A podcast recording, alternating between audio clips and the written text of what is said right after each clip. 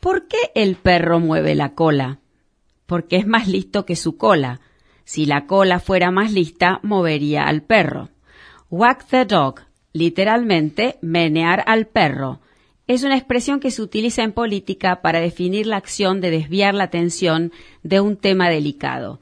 Implica que una parte del cuerpo aparentemente insignificante, la cola, controla a la más grande y más importante, el perro. Acá este fenómeno lo conocemos con el nombre de cortina de humo. La estructura de poder político engendrada por un socialismo recalcitrante que asola nuestro país desde hace varios gobiernos está amenazada por la catástrofe económica y social. A esta inescrupulosa estructura de poder, la pandemia que no nos da tregua desde hace casi diez meses le vino como anillo al dedo, como la perfecta cortina de humo. Yo no pretendo, por supuesto, negar la, agresividad del virus y los estragos que ha causado.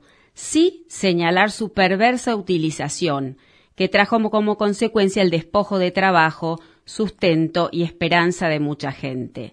Sí señalar que ha habido deseos de poder absoluto y han intentado controlarnos, exigir, extinguir garantías individuales y cambiar nuestro estatus de ciudadanos a súbditos, a través de la difusión profusa del miedo, con la pandemia como una suerte de alfombra que esconde la basura producto de la gran estafa y engaño del tristemente célebre Estado presente. Hoy, en esta república tambaleante en su división de poderes, el gobierno, como un árbitro invisible, manipulador de esa montaña de granos de arena, ese mar de gotas, esa totalidad de nadas, la opinión pública, avanza para disponer de un gasto sin límites, sin fiscalización, vendiendo la quimera de que puede mantener a la gente sin trabajar. La teoría de la espiral del silencio justifica la presencia del miedo como instrumento para crear opinión. Los seres humanos nos dejamos arrastrar por las opiniones mayoritarias, silenciando las nuestras propias en caso de ser contrarias a aquellas por temor al rechazo del resto de la sociedad. Es decir, es menos probable que un individuo dé su opinión sobre un tema si entre un grupo de personas siente que es parte de la minoría por miedo a la reacción de la mayoría.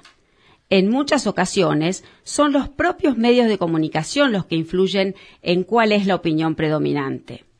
Frecuentemente, las encuestas de opinión en realidad responden a intereses políticos y la función más importante que tienen es imponer la ilusión de que la sumatoria de unos cuantos hace la verdad de todos.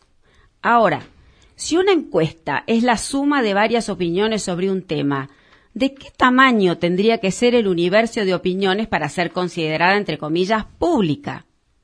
Con una lengua estatal distorsionada y rota, se convence a la mayoría silenciosa, y nace la opinión pública que reina en la sociedad, porque la estupidez reina entre los estúpidos, como leí alguna vez. Es cierto que vivimos en una comunidad, pero la más pequeña de las minorías, cada hombre y cada mujer es un ser único e irrepetible. El valor de la individualidad del ser se llama esto, según Nietzsche, en Así habló Zaratustra, el individuo ha luchado siempre solo para no ser absorbido por la tribu. Si lo intentas, a menudo estarás solo y a veces asustado, pero ningún precio es demasiado alto por el privilegio de ser uno mismo. Según Ortega y Gasset en La rebelión de las masas, el humanista, por ejemplo, puede concebir la élite no como un plano o categoría social, sino como el conjunto de los individuos dispersos que intentan superarse a sí mismos y que, en consecuencia, son más nobles, más eficientes, como hechos de mejor clase.